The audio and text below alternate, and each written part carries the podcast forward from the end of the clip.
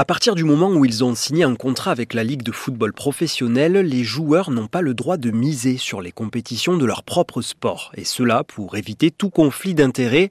Frédéric Gerchon, directeur juridique de l'autorité des jeux en ligne. L'idée, c'est de prévenir un comportement de la part de ce joueur qui ne serait pas un comportement d'un sportif ordinaire, qui serait réalisé dans le but de favoriser une personne euh, extérieure qui a misé sur cette compétition ou sur une rencontre sportive. Pour repérer les tricheurs, la Française des Jeux et l'autorité des jeux en ligne mettent en commun leurs fichiers et si elles détectent une irrégularité, elles préviennent la Ligue.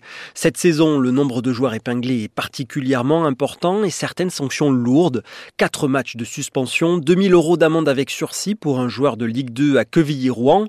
Pourtant, le club a engagé des actions de prévention, comme l'explique un de ses représentants, Alexandre Dolo. On a fait intervenir deux personnes de la FDJ pour euh, éviter que les joueurs puissent parier ou être tentés par des personnes tierces pour truquer un match via des paris sportifs ces personnes-là.